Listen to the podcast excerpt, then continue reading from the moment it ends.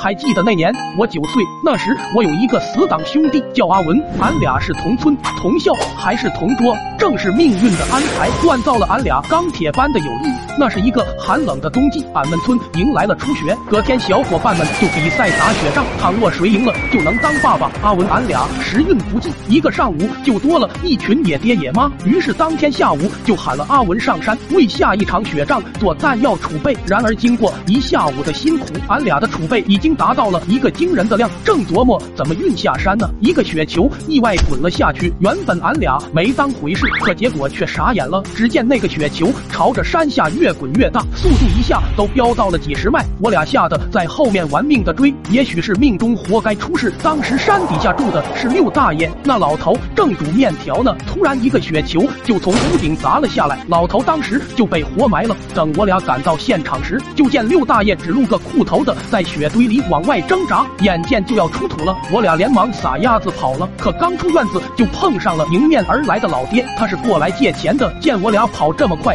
也没多问，竟直朝六大爷家走去。结果没出三秒，身后就传来了六大爷的怒吼：“这特么谁呀？是哪个缺了大德的玩意？”然后六大爷猛地一开门，就发现俺爹傻不愣登的站在门口，一场不用言语的误会就这么爆发了。一通连打带骂的一顿训斥后，又连忙喊了老爹先进屋收拾。老爹被骂的是五迷三道，但为了能成功借出钱，还是强忍着怨气进屋打扫了。期间，六大爷对俺爹都是不停的数落，一会说锅里的奴豆丝糟蹋了，一会又说炕都塌了，就连六年前家里母猪丢了的事，都一股脑算在了老爹头上，硬说是被俺爹吓跑的。说到后来，六大爷自叹了口气，又吩咐老爹把没砸坏的家具先搬去院里，剩下的统计损失照价赔偿。说罢，自己则先走到院子里去歇息了。而这会不远处的阿文，我俩正琢磨着怎么把雪球重新带下来，毕竟是一个下午的劳动成果，谁也不忍浪费。一番商讨过后，俩人又重新背个竹篓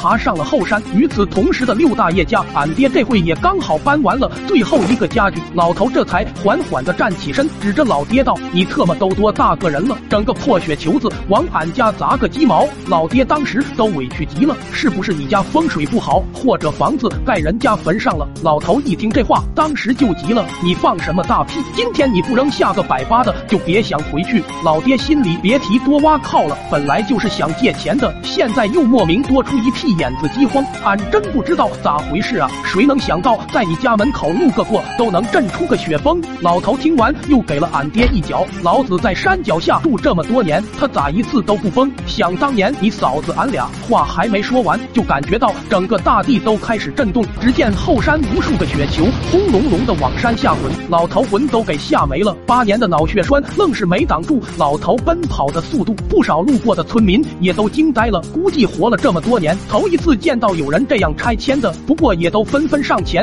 祝贺着六大爷的乔迁之喜。然而这事过后没多久，阿文俺俩还是被查了出来。那天我就跟有预感一样，眼皮跳了大半宿，结果还是被老爹挂在房梁上，一直干到天亮。